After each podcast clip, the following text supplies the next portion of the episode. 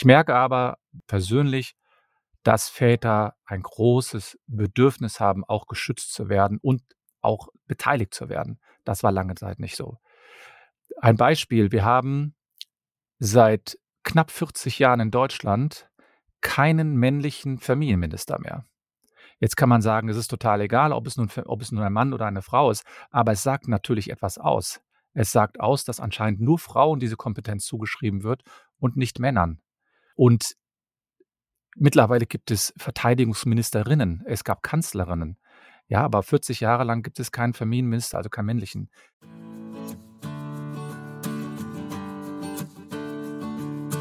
Herzlich willkommen beim Dad's Talk, dem Podcast für Väter, mit eurem Gastgeber Kurt Viertaler von Dad's Life. Als größte Väter-Community im deutschsprachigen Raum erreichen uns täglich ganz viele Anfragen zu verschiedensten Themen. Von Erziehungsthemen bis hin zu Produktempfehlungen ist da alles dabei. Aber die meistgestellten Fragen sind, wie geht's nach der Trennung weiter? Welche Rechte und Pflichten habe ich als Vater? Wie wird das Sorgerecht entschieden? Was ist der Unterschied zwischen Sorgerecht und Umgangsrecht? Und was kann ich tun, wenn die Partnerin mit dem Kind wegziehen will? Um auf diese und noch mehr Fragen passende Antworten zu bekommen, habe ich mir für diese Folge Familienanwalt Klaus Wille eingeladen. Als Fachanwalt für Familienrecht hat er täglich mit genau diesen Fragen bzw. Fällen zu tun und weiß deshalb genau, was in welcher Situation am besten zu tun ist. Außerdem gibt er spannende Einblicke in ein paar seiner Fälle und sagt, welcher Fall ihn am meisten berührt hat. Und nun viel Spaß mit der Folge. Ich freue mich wirklich sehr, dass Sie heute zu Gast sind, Herr Wille, und wir über ein spannendes Thema sprechen, nämlich Familienrecht und Sorgerecht und alles, was dazu gehört. Herzlich willkommen im Death Talk. Ja, herzlich willkommen, wollte ich schon sagen, weil ich selbst gewohnt bin, einen Podcast zu machen. Äh, ja, vielen Dank für die Einladung. Heute sind Sie mal ähm, auf der anderen Seite sozusagen. Genau, ähm, das ist ganz ungewohnt. Ist ungewohnt, aber das wird auf jeden Fall gut werden, denn wir haben ein, äh, wir haben ein sehr, sehr spannendes Thema, wo Sie der absolute Experte sind. Und da mal die Eingangsfrage, was hat Sie überhaupt dazu motiviert, äh, sich auf das Familienrecht zu spezialisieren? Also ganz ehrlich gesagt, war, ist das bestimmt familiär selbstbedingt, weil ich selbst betroffen bin. Ähm, das heißt, ähm, ich habe meine Eltern äh, sozusagen in einem Ehestreit kennengelernt quasi bin auch äh, nicht bei meinen Eltern dann aufgewachsen, weil es so schlimm war. Und deswegen kenne ich die gesamten Situationen hervorragend, sozusagen als Betroffener. Und später bin ich dann quasi so hineingewachsen. Man hat mal einen Familienrechtsfall übernommen und dann zwei und dann drei und dann hat sich das so automatisiert. Welche besonderen Herausforderungen stellt das Familienrecht jetzt im Vergleich zu anderen Rechtsgebieten dar? Also für mich ist so irgendwie, also ich könnte mir vorstellen, das ist auch sehr fordernd, weil es mitunter der emotionalste Bereich ist. Ja, also das Familienrecht ist meines Erachtens ein Kerngebiet ähm, im Recht, weil es verschiedene äh, Gebiete umfasst. Zum einen psychologische Aspekte, die sind überhaupt nicht zu unterschätzen. Wenn ich einen Vater von mir sitzen habe, dessen Frau gerade ausgezogen ist, die Kinder mitgenommen hat, er weiß nicht, wo die äh, Kinder sind, dann kommt es meistens gar nicht so auf die rechtliche Beratung an, sondern manchmal muss man die auch nur einfach auffangen. Zum anderen muss man so ein bisschen finanziell Fragen lösen. Wie bekommt jetzt ein Vater Geld? Kann er eine Unterstützung bekommen? Was ist, wenn das Konto leergeräumt wurde? Und natürlich die rechtlichen Aspekte. Das ist natürlich auch eine ganz, ganz wichtige Angelegenheit. Und ich betone es immer wieder, Familienrecht betrifft Kerngebiete. Das heißt, woher komme ich? Wohin gehe ich? Wer gehört zu mir? Ähm, von wem stamme ich ab? Äh, man, hat, man verliert ja eine Person in der Regel die einen besonders gut kennt, sehr vertraut ist. Und ähm, das hat für mich immer den Charme auf der einen Seite, dass ich nicht nur Rechtsanwalt bin, aber das ist manchmal auch sehr belastend für einen, weil man braucht schon einige Auszeiten mal, um das Ganze auch zu verarbeiten. Das glaube ich. Äh, wie hat sich Ihre Tätigkeit jetzt im Laufe der Jahre verändert oder ist im Grunde genommen das immer noch alles gleich, wie Sie es vielleicht vor fünf oder zehn Jahren gemacht haben? Nein, es ist vollkommen verändert. Also ich bin jetzt seit 22 Jahren Rechtsanwalt und seit 22 Jahren ergeben sich äh, quasi jährlich Veränderungen. Ich will es mal ein Beispiel festmachen. Väter sind heute viel engagierter in der Familie. Väter interessieren sich viel mehr für, für die Familie. Väter wollen viel mehr teilhaben. Und gerade Väter, die sehr, sehr viel schon während der Familienzeit eingesetzt haben, sind sozusagen vollkommen geschockt, wenn die Familie beendet wurde. Und das hat sich sehr stark verändert. Die Rechte wurden aber auch erweitert. Früher konnten nicht-eheliche Väter beispielsweise hier in Deutschland zumindest äh, gar keine Vaterschaft ohne die Mutter anerkennen. Das heißt, die brauchten immer eine, eine Zustimmung der Mutter. Heute geht es auch gegen deren Willen. Die konnten keinen DNA-Test machen lassen. Die haben gar kein Umgangsrecht bekommen, gar kein Sorgerecht. Also da hat sich eine Menge entwickelt. Aber viele Väter sagen natürlich, das geht mir alles nicht schnell genug. Aber wir sind natürlich auch in der Entwicklungszeit, glaube ich. Ich glaube schon, dass das eine große Entwicklung sein wird. Aber das, was Sie jetzt gerade angesprochen haben, sind das so Entwicklungen und Gesetzesänderungen vielleicht auch im Familienrecht, die Sie für besonders wichtig erachten, weil eben auch die Rollen haben sich verändert, wie Sie schon gesagt haben, und dass man dann auch diese veränderte Rolle irgendwie stärkt oder zumindest irgendwie abbildet?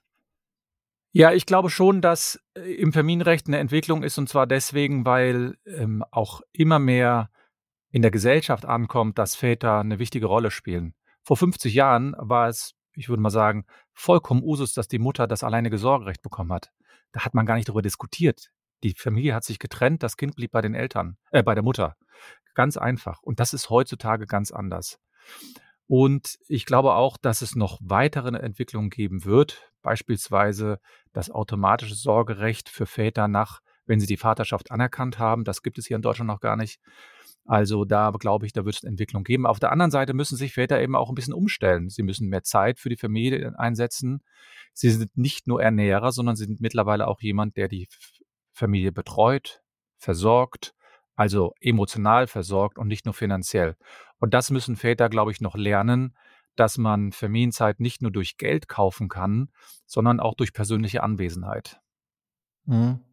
Sie sind ja selbst sehr aktiv auf den Social-Media-Kanälen. Äh, wie haben soziale Medien vielleicht auch das Familienrecht beeinflusst oder verändert? Ist jetzt einfach auch mehr Transparenz da, weil man sich besser informieren kann, weil es viel mehr Quellen gibt, wo man sich die Informationen holen kann? Auf jeden Fall, das haben Sie sehr, sehr schön erkannt. Sie sind ja auch sehr aktiv ähm, im Internet und mit Ihren Followern, die Sie überall haben.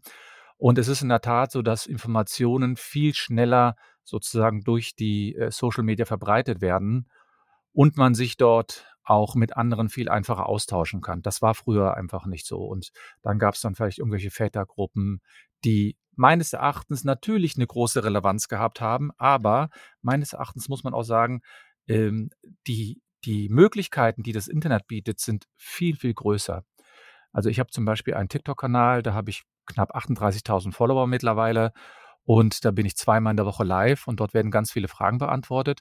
Und ich merke, dass Väter richtig hungrig danach sind, sich um die Kinder auch zu kümmern. Die haben wirklich ein großes Bedürfnis. Und man bremst sie so ein bisschen manchmal aus. Es gibt aber auch Mütter, das will ich klar sagen. Es gibt Mütter, die sagen, ich bin so froh, dass ich einen Vater habe, der sich 50 Prozent beteiligen will. Und das will ich nicht missen. Und es gibt eben auch Väter, die sagen, ich will gar nichts machen. Und das finde ich dann sehr schade. Aber die Informationen gehen viel schneller durch, durch die Welt und ähm, Väter connecten sich viel mehr. Das war früher alles gar nicht so. Jetzt haben wir sehr viel, oder Sie haben auch sehr viel von Vätern gesprochen, sozusagen, die Sie wahrscheinlich auch betreuen oder vielleicht sogar überwiegend betreuen, also als, also als Klienten haben. Ähm, welche Art von Fällen behandeln Sie dann hauptsächlich? Was ist so der typische Fall, den Sie haben? der typische Fall ist, naja, es gibt heutzutage nicht mehr den typischen Fall. Ich will das ganz kurz an zwei Zahlen festmachen. Es gibt immer weniger Scheidungen. Das heißt, viel mehr Familien entstehen durch die unehelichen Verbindungen. Und der typische Fall in der Ehe ist einfach, dass man sich nach zwischen fünf und sieben Jahren mittlerweile getrennt. Also in Deutschland ist es so, dass das durchschnittliche Trennungsjahr nach dem sechsten Jahr und nicht nach dem siebten Jahr anfängt. Und ähm, dann trennt man sich, man hat ein gemeinsames Kind und dann streitet man sich um die finanzielle Versorgung der Kinder, man streitet sich um Sorgerecht und Umgangsrecht. Und ähnlich ist das auch bei den Unverheirateten, nur eine kleine Abänderung. Häufig müssen Väter überhaupt noch das Sorgerecht sich erkämpfen, weil es nicht automatisiert an die Väter geht. Und äh, ich vertrete erstaunlicherweise, ich habe das vorher vor unserem Termin mal nochmal nachgeschaut, weil ich mir dachte, dass Sie Fragen stellen. Ich äh, vertrete erstaunlicherweise 50 Prozent Frauen und 50 Prozent Männer, also fast ausgeglichen. Ich glaube 49 zu 51 ist das Verhältnis. Und ich mache da auch keinen Unterschied. Ich merke aber, merke wirklich persönlich, dass Väter ein großes Bedürfnis haben, auch geschützt zu werden und auch beteiligt zu werden. Das war lange Zeit nicht so. Ein Beispiel, wir haben seit knapp 40 Jahren in Deutschland keinen männlichen Familienminister mehr. Jetzt kann man sagen, es ist total egal, ob es, nun, ob es nun ein Mann oder eine Frau ist, aber es sagt natürlich etwas aus. Es sagt aus, dass anscheinend nur Frauen diese Kompetenz zugeschrieben wird und nicht Männern. Und mittlerweile gibt es Verteidigungsministerinnen, es gab Kanzlerinnen. Ja, aber 40 Jahre lang gibt es keinen Familienminister oder keine Familienminister, äh, keinen Familienminister, also keinen männlichen. Der letzte war Heiner Geißler von der CDU-CSU. Also deswegen, ich plädiere eigentlich immer dafür, dass man es wirklich gleich behandelt, dass man auch auf Augenhöhe, und das sage ich auch meinen Mandanten, also der typische Fall ist, sie kommen zu mir, sie sagen, sie wollen die Kinder sehen, sie sagen, sie wollen sich auch beteiligen, also rechtlich beteiligen, das Sorgerecht haben und sie wollen eine finanzielle Sicherheit haben. Das heißt, sie möchten nicht finanziell ausgezogen werden. Und der Kindesunterhalt ist ein ganz großer Part dabei. Wenn man zwei Kinder hat, die sind unter fünf Jahre alt, kann man im, mit dem durchschnittlichen Gehalt heute mal 1000 Euro zahlen. Wenn man ein Einkommen von 2500 Euro hat, sind 1000 Euro schon sehr, sehr viel. Absolut. Bevor wir dann etwas tiefer in diese Materie eintauchen, weil da gibt es natürlich auch einige äh, Fragen, nochmal ganz kurz auf der Metaebene, ähm, was ist der Unterschied zwischen Trennung und Scheidung oder ist das rechtlich eigentlich genau das gleiche? Die Trennung ist die Voraussetzung für die Scheidung. Das heißt, wir brauchen zwingend eine rechtliche Trennung. Das heißt, einer der Partner sagt, ich möchte nicht mehr mit dir verheiratet sein, ich möchte nicht mehr die Ehe weiterführen, und dann kommt eigentlich erst eine gewisse Zeit, in Deutschland sind das zwölf Monate, die dann zur Scheidung führen. Und das heißt, in diesen zwölf Monaten kann man hervorragend auch die Scheidungsfolgen regeln. Unterhalt, Sorgerecht etc. Und die Scheidung ist dann später nur der rechtliche Akt, das heißt die Bestätigung durch das Gericht, dass die Ehe geschieden wird. Das ist sozusagen okay. der Unterschied. Okay. Aber sozusagen in den Konsequenzen, ob ich jetzt verheiratet bin oder nicht, wenn ich mich trenne, gibt es dann die gleiche rechtliche Situation oder haben Ehepartner andere Rechte als nur Lebenspartner sozusagen? Ja, äh, na, sehr schöne Frage, weil in der Tat habe ich das jetzt sehr stark auf die Eheleute bezogen. Wenn ein unverheiratetes Paar sich trennt, dann ist das wesentlich einfacher, weil sie brauchen keine Scheidung. Sie brauchen kein Gerichtsverfahren dadurch. Sie sagt, die Frau oder der Mann sagt, ich bin nicht mehr mit dir zusammen, Ende aus. Dann zieht man aus und muss die Sachen regeln. Da braucht man das Gericht gar nicht. Man hat natürlich weitere Fragen zu klären. Unterhalt. Also sprich, wenn, nehmen wir mal an, das Kind ist unter drei Jahre alt, dann bekommt derjenige, meistens sind es die Mütter, bekommt dann auch noch einen Betreuungsunterhalt, weil sie das Kind betreut. Oder das Sorgerecht. Meisten Väter haben nach der Trennung gar kein Sorgerecht, weil sie während der Beziehung gar nicht darüber nachgedacht haben. Sie haben gesagt, ach naja, das ist doch nicht schlimm. Ich habe das Kind doch hier, ich vertraue, vertraue darauf, dass das alles dann hinterher fair abläuft. Und dann müssen sie sich erst das Sorgerecht erkämpfen. Und bedauerlicherweise gibt es immer wieder Fälle, in denen man auch allein den persönlichen Kontakt zwischen Vätern und äh, Kindern oder auf der anderen Seite auch manchmal zwischen Müttern und Kindern regeln muss. Und das sind sehr emotionale Fälle, die auch bei mir, also ich habe ja selbst drei Kinder und ich habe mir überlegt, stell dir mal vor, du würdest jetzt drei, äh, würdest von heute auf morgen deine Kinder nicht sehen dürfen. Das würde jeden Mann wirklich auch in den absoluten Abgrund erstmal stoßen, weil man erstmal mit der Situation klarkommen muss. Und das hat meistens gar nichts mit den Vätern zu tun. Es gibt Fälle, wo Väter schlimm sind, getrunken haben, Drogen genommen haben, geschlagen haben, etc. Aber wir reden hier von einem kleinen Teil. Der größte Teil der Väter ist meines Erachtens, ich sage mal, vernünftig. Die haben sich immer gekümmert, die haben sich Zeit genommen und gerade für diejenigen ist es besonders belastend, wenn sie dann auf einmal rausgehen müssen und die Kinder nicht mehr sehen. Mhm. Aber hätte ich sozusagen als, als Ehepartner oder als dann geschiedener Partner mehr Rechte, was die Kinder betrifft, als wenn ich jetzt nur der, der Partner wäre? Ja, man unterstellt bei einem Ehepaar, ja, dass man sich da auch rechtlich um die Kinder kümmern muss. Und das hat zur Folge, dass die Väter automatisch das Sorgerecht bekommen mit der Ehe. Und das ist bei den Müttern nicht so. Äh, bei den Unverheirateten nicht so. Das heißt, wenn sie nicht verheiratet sind, brauchen sie die Zustimmung entweder durch das Jugendamt oder durch die Mutter. Einer von den beiden muss zustimmen, beziehungsweise sie gehen dann zum Jugendamt, erklären eine, geben eine Erklärung ab, die heißt Sorgeerklärung. Und wenn das nicht funktioniert, müssen sie erstmal zum Gericht gehen und sich das einklagen. Und das ist der große Unterschied. Unverheiratete Väter haben im Hinblick auf das Sorgerecht, wenn sie sich nicht gekümmert haben, schlechtere Karten als die verheirateten Väter. Eindeutig. Mhm. Und auch schlechtere Karten als die Mütter. Es klingt jetzt so, als müssten die Väter, als wäre das eine Hohlschuld, äh, dass ich mir sozusagen das Sorgerecht holen muss oder die, die, ja, irgendwie die Freigabe, dass ich auch mein Kind haben darf.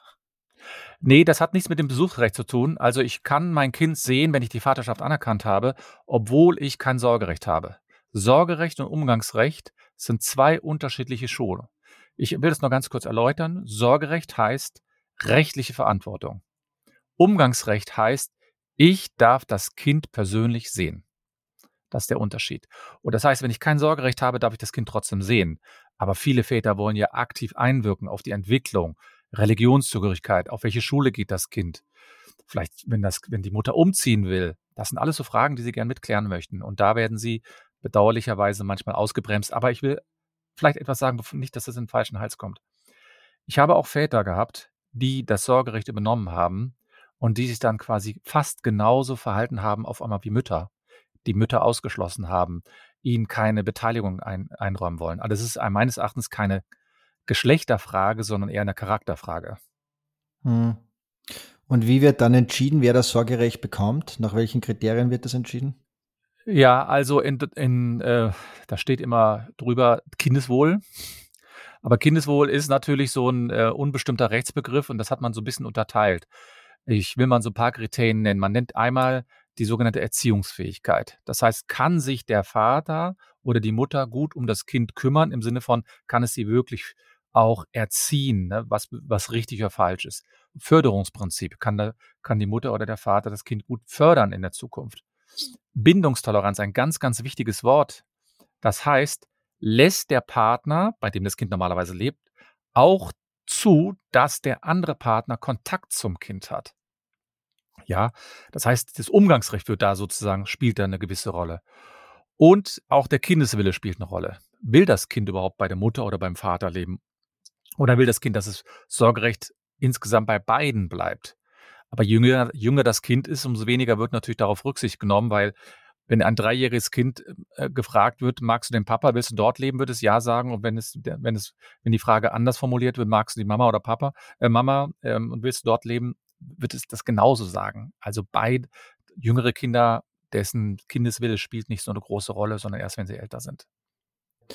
Wir bekommen nämlich eben fast täglich Zuschriften von Männern, die jetzt gerade in Trennung leben oder wo sich die Frau gerade getrennt hat oder die Freundin gerade getrennt hat und sie das Gefühl haben, dass sie im Punkt des Sorgerecht eigentlich keine Chance haben. Selbst wenn sie das wollen würden und gewisse Voraussetzungen eigentlich erfüllt wären, haben sie das Gefühl, dass sie gegenüber den Frauen eigentlich benachteiligt werden.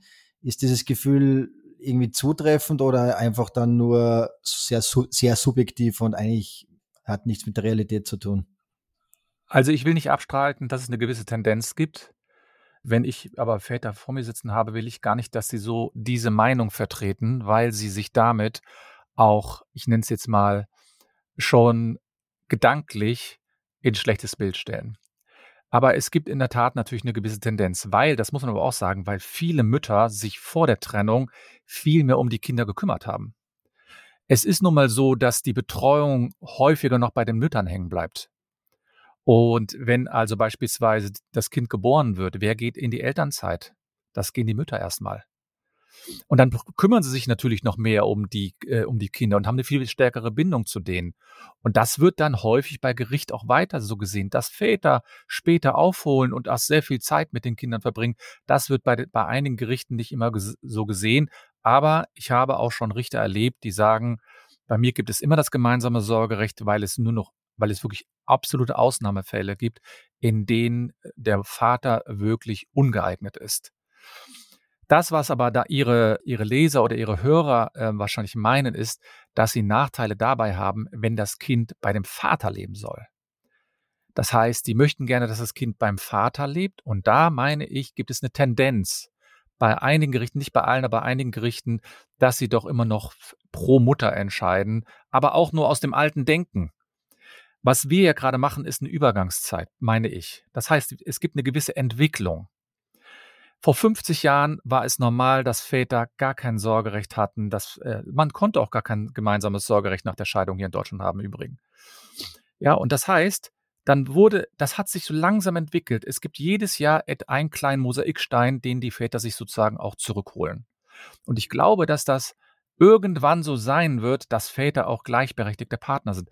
Aber das kann man nicht von heute auf morgen verlangen, weil das Gesetz verändert sich nicht nur, weil es eine gewisse Strömung gibt, sondern die wollen natürlich gucken, dass diese Strömung sich auch verfestigt und dass es wirklich gesellschaftlich akzeptiert ist, dass Väter und äh, quasi 50-50 haben. Aber meine Nachbarin beispielsweise, die kommt aus Kanada. Und die ist, hat sich getrennt von ihrem Mann und da war das für die ganz klar, weil es in Kanada üblich ist, dass sie das Wechselmodell haben, also 50-50 Betreuung. Da hat überhaupt drüber nicht diskutiert. Und ich habe auch viele Mandanten und auch Mandantinnen, die sagen, die wären froh, wenn sie eine 50-50 Betreuung hätten, weil sie auch die Vorteile sehen.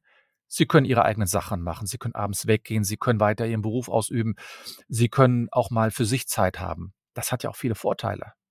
Aber das muss erstmal ins Bewusstsein kommen. Und das, was ich an den Vätern immer appelliere, ist, sie müssen Geduld haben und einfach am Ball bleiben. Das ist einfacher gesagt als getan, wenn man nicht davon betroffen ist. Klar, wenn man nicht davon betroffen ist, kann man viel reden. Aber die Väter, die davon betroffen sind, die müssen wirklich hart, also hart im Sinne von stringent bei der Sache bleiben, immer wieder sich in, ins Spiel bringen und immer wieder auch darauf pochen, dass sie das haben wollen. Aber in einer Weise, die wertschätzend ist, weil viele Väter machen den Fehler, die Fehler, die verfluchen die Mutter danach. Die schlimmste Frau der Welt und so weiter. Aber man hat sich ja mal entschieden, mit ihr ein Kind in die Welt zu setzen. Absolut, aber meistens geht ja vor einer Trennung gewisse Vorgänge einher. Es, es gibt vielleicht Betrug, es gibt äh, ganz viele verletzende Dinge, weil meistens sind Trennungen ja nicht irgendwie friktionsfrei oder ja, also da gibt es eine Vorgeschichte meistens, deswegen glaube ich, ist es dann auch oft schwer. Und ich glaube auch, das, das liegt natürlich auch daran, sagen Sie aber was ganz Wichtiges. Es liegt auf der Elternebene, auf der Paarebene genauer gesagt. Das heißt, die Paare fechten über die Kinder noch ihre Beziehung aus. Und ich sage meinen Mandanten und Mandantinnen auch, holen Sie sich bitte eine psychologische Beratung, damit Sie das abarbeiten können. Das können Sie nicht mit Ihrem Partner abarbeiten. Von dem sind Sie getrennt. Sie kriegen gar nicht die einzelnen Entwicklungen mit, was die der durchmacht, ob der selbst vom Psychologen war oder so. Weil sie haben nun Kenntnisstand, vor zwei Jahren haben wir uns getrennt und das wissen sie. Aber was in den zwei Jahren sich entwickelt hat, hat man, übersieht man ja. Und viele Frauen und die dann bei mir sind, die sagen, es war ganz gut, dass ich mir mal so eine psychologische Beratung habe äh, gönnen können, weil ich auch gesehen habe, dass ich natürlich auch ein Part daran trage an der Trennung und nicht nur der Vater.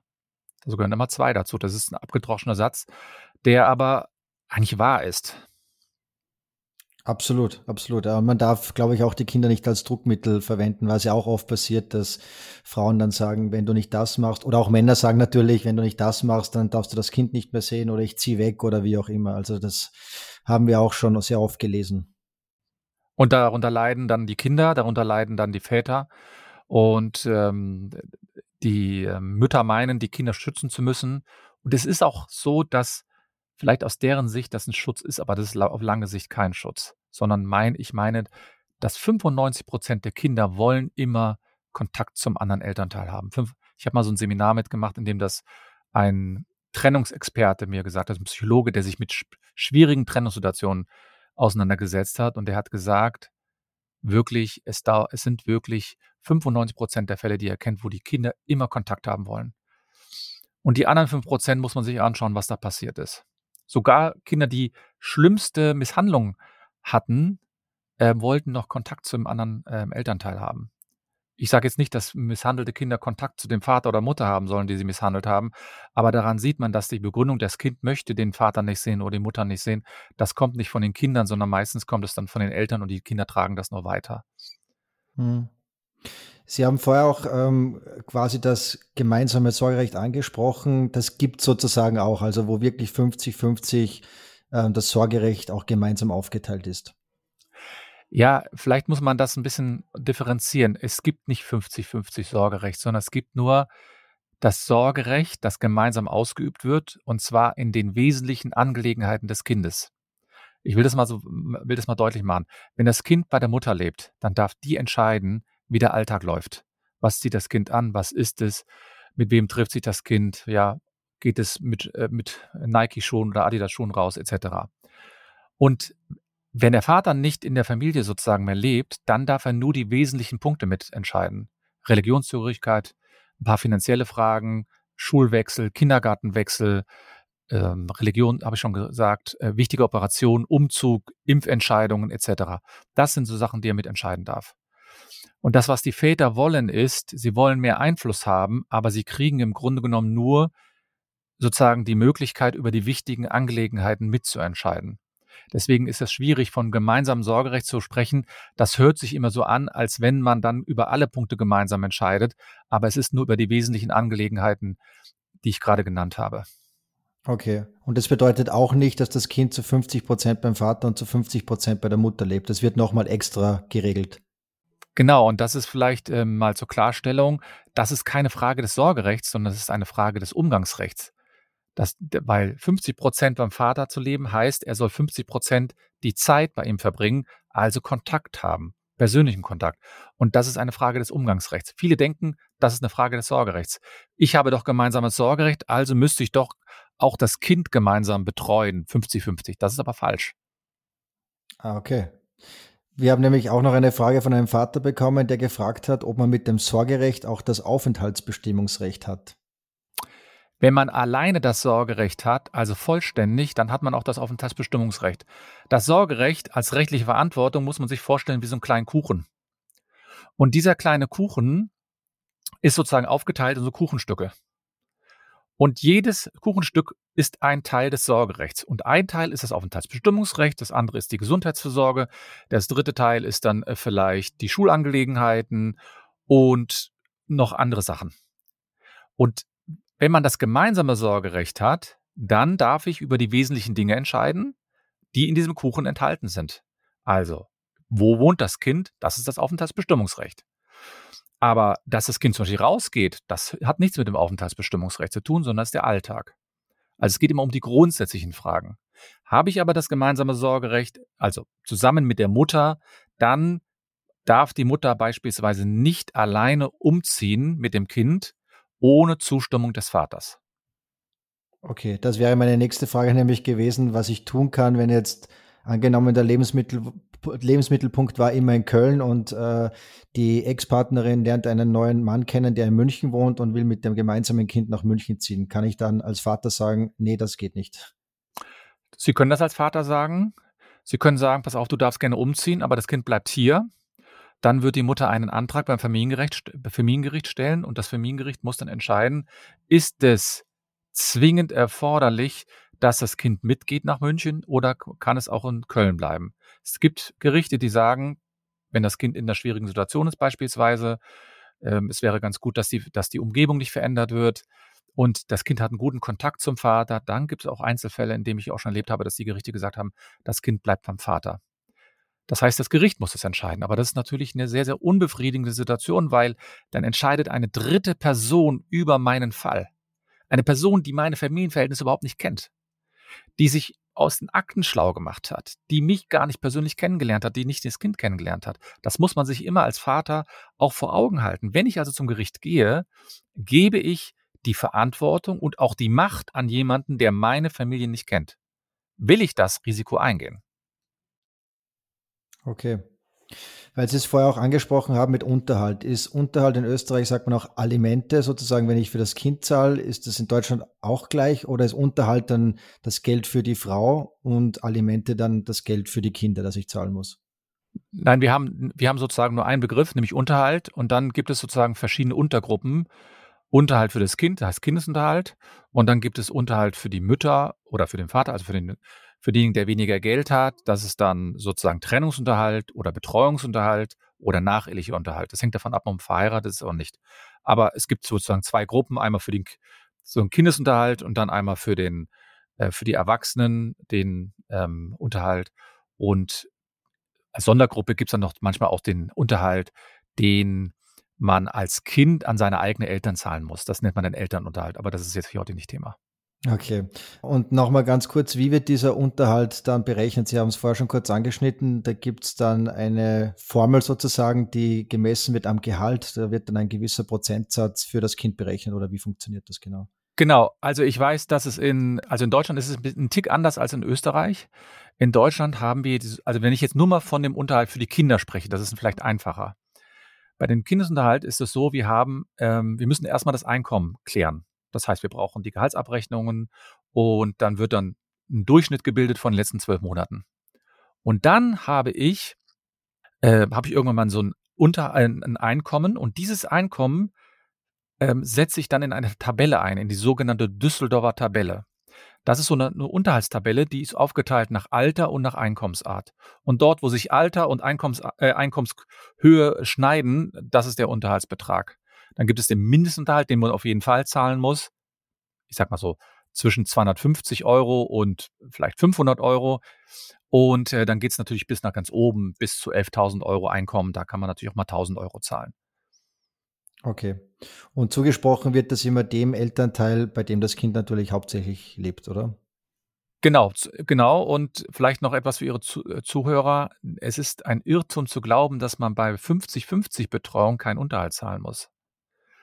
Das sogenannte Wechselmodell bedeutet nur, dass ich 50-50 betreue und dann wird aber geschaut, wer muss dem anderen noch einen Tick Ausgleich geben, weil er weniger Einkommen hat. Also es ist schon so, dass es mal passieren kann beim Wechselmodell, dass man auch Unterhalt zahlen muss. Nicht in der Höhe, in der man normalerweise zahlen muss, aber eine gewisse Spitze muss man dann trotzdem zahlen.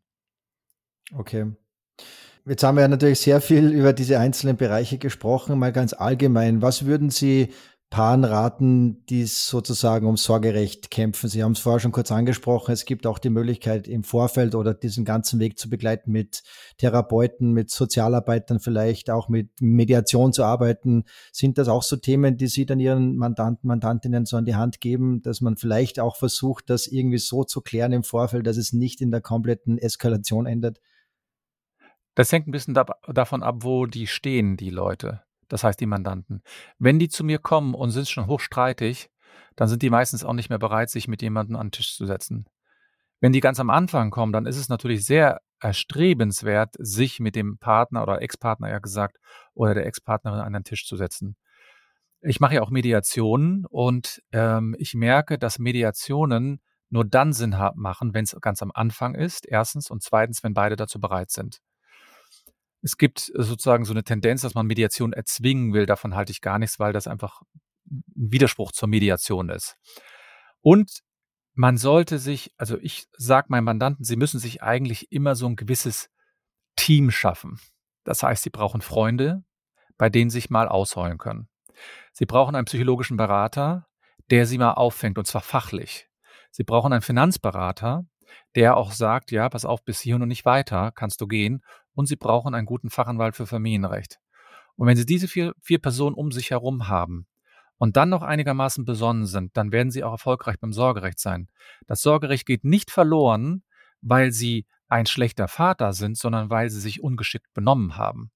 Und sie brauchen Experten um sich herum, die sie gerade dann auch vielleicht mal daran erinnern, dass diese Aktion oder diese Aktion nicht richtig war. Und ich kann immer nur plädieren, so früh wie möglich sich mit dem Partner zusammenzusetzen, versuchen eine einvernehmliche Lösung zu finden. Es gibt ja auch die Möglichkeit zur Elternberatung beim Jugendamt. Man kann Sozialberater, man kann Mediation, hatten Sie angesprochen. Alles kann man probieren, aber wenn es gar nicht mehr anders geht, dann müssen Sie irgendwann die Entscheidung treffen. Ist mir die Sache so wichtig, dass ich jetzt zum Gericht gehe oder ich lasse es wirklich und habe, bin glücklich, wenn ich das Kind regelmäßig sehe. Weil viele Väter sagen, ach, das mit dem Sorgerecht ist vielleicht mir gar nicht so wichtig, ich möchte die Kinder regelmäßig sehen. Und das ist das Hauptproblem bei vielen Vätern. Die sehen die Kinder gar nicht. Ich habe Mandanten, die haben ihre Kinder drei Jahre nicht gesehen. Um niemand, ich weiß nicht warum. Bis heute noch nicht. Der ist kein Idiot. Ja, der, ähm, da haben, der, der, hat irgendwann mal was gemacht, irgendwas gesagt, wo ich noch nicht als, als Rechtsanwalt war. Da hat er irgendwas Dummes gemacht und das wird ihm heute noch nachgetragen. Und deswegen muss man am Anfang ein Spezialisten haben, der einem auch sagt, pass auf, das, was du gemacht hast, war echt blöd. Das musst du ändern, weil sonst verlierst du die Kinder. Und man muss offen sein für sowas. Und bitte okay. keinen Krieg anfangen. Aber weil Sie es jetzt gerade gesagt haben, kann sowas wie das Sorgerecht später nochmal geändert werden oder ist es dann relativ in Stein gemeißelt? Also es, ist, es gibt natürlich eine gewisse Tendenz, dass man das erstmal beibehält. Aber das Sorgerecht kann später auch geändert werden. Das heißt, wenn Sie das Sorgerecht verloren haben beispielsweise und dann entwickelt sich aber zwischen Ihnen und Ihrem Kind eine gute, gute Bindung und Sie kümmern sich, dann können Sie auch wieder das gemeinsame Sorgerecht beantragen. Das geht schon. Es ist abänderbar, die Entscheidung. Aber es ist natürlich dann erstmal schwieriger.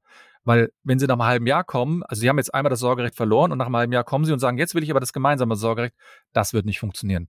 Wir reden dort von Jahren und nicht von Monaten. Okay. Vielleicht abschließend noch so persönlich, äh, gibt es einen Fall, der Sie am meisten herausgefordert hat und vielleicht auch warum? Oder ist das, oder kann man das gar nicht runterbrechen auf einen oder auf ein ja, paar es, Fälle? Ich kann es nicht auf einen Fall herunterbrechen. Ich kann Ihnen mal einen Fall sagen, der mir persönlich, wo mir jetzt wirklich noch das eiskalt in den Rücken runterläuft, das war einer meiner ersten Kinderentführungsfälle. Also ich hatte eine Mandantin, dessen, der, ähm, die kam aus ähm, Osteuropa und die hat das Kind betreut in Osteuropa und der Vater hat das Kind mit nach Deutschland genommen und hat es entführt. Und dann wollte die Mutter, dass das Kind wieder zurückgeht. Und während des Verfahrens, das war, war nicht ganz einfach, das Verfahren auch so, hat sich aber etwas entwickelt zwischen Vater und Mutter, was wirklich sozusagen, die sind aber wie ein richtiges Elternteam geworden.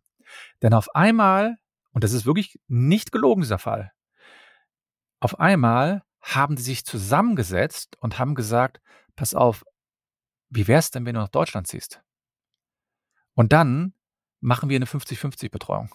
Der Vater hat ihr das wirklich vorgeschlagen. Und die Mutter hat gesagt, pass auf, mir ist mein Kind so wichtig, ich komme nach Deutschland und die ist in den Ort gezogen und ich habe die noch vor ein paar Jahren getroffen, die hat gesagt, das war die beste Entscheidung ihres Lebens. Und das ist so ein Fall, wo ich sehe, es kann sich auch was entwickeln. Das muss nicht immer nur ein Drama sozusagen gegeneinander sein, sondern es kann auch durch den Prozess, durch die Gespräche, die man natürlich mit dem Mandanten, mit dem Jugendamt, mit dem Richter hat, kann sich das dann auch entwickeln. Das ist natürlich ein Ausnahmefall. Ich, aber Sie wollten ja einen Fall haben, der mir immer im Gedächtnis bleibt. Das war ein allererster HKÜ, so nennt sich das. Also äh, Kindesentführungsfall, HK, Kindesentführungsübereinkommen. Das gilt auch in Österreich. Das heißt, wenn ich mein Kind ins Ausland entführe, dann habe ich die Möglichkeit, dass das Kind wieder zurückgeführt wird durch so ein HKÜ-Verfahren. Und das, das betrifft mich auch das Sorgerecht, weil das wird das Sorgerecht verletzt. Deswegen hat der Vater hier ähm, hätte der hier verloren, aber die Mutter und der Vater haben sich irgendwie zusammengebracht. Die sind kein Paar gewesen, aber die haben irgendwie gesehen, da hat sich echt was entwickelt, gesehen, dass sie gesagt haben, das ist das Beste für das Kind. Dass das Kind hier in Deutschland aufwächst, dass das Kind aber beide Elternteile hat. Das kommt nicht häufig vor, ich weiß, aber in dem Fall kam es vor. Das wäre auch meine letzte Frage. Ich absolut. Und ich wollte eigentlich zum Schluss noch äh, quasi einen Fall, der sie vielleicht besonders erfüllt hat, weil er ihm gut ausgegangen ist. Das wäre sozusagen der gleiche, dann schätze ich mal. Oder gibt's noch? Das wäre der gleiche gewesen. Ich habe aber auch andere Fälle, wo ich wirklich natürlich auch für erfüllende Fälle hatte. Ich habe einen Vater, den ich schon seit zehn Jahren vertrete, der das Sorgerecht, das alleinige Sorgerecht hat und der muss sich jedes Jahr gegen die Mutter wehren, weil die jedes Mal das Sorgerecht haben, haben möchte. Und der Vater ist ein Traum an Vater. Der ist wirklich, der kümmert sich super um den. Also ich habe selten einen Vater, äh, da werde ich, werd ich hinter selbst neidisch, wie gut der das alles handelt.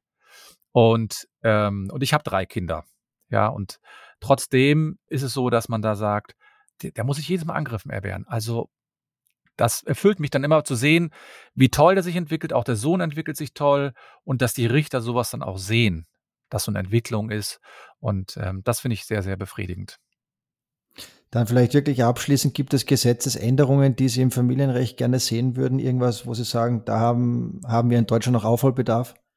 Ja, in Deutschland haben wir Aufholbedarf im Sorgerecht, eindeutig, insbesondere bei unverheirateten Vätern. Ich bin der Meinung, dass man darüber nachdenken muss, das Sorgerecht automatisch mit der Vaterschaftsanerkennung zu vergeben.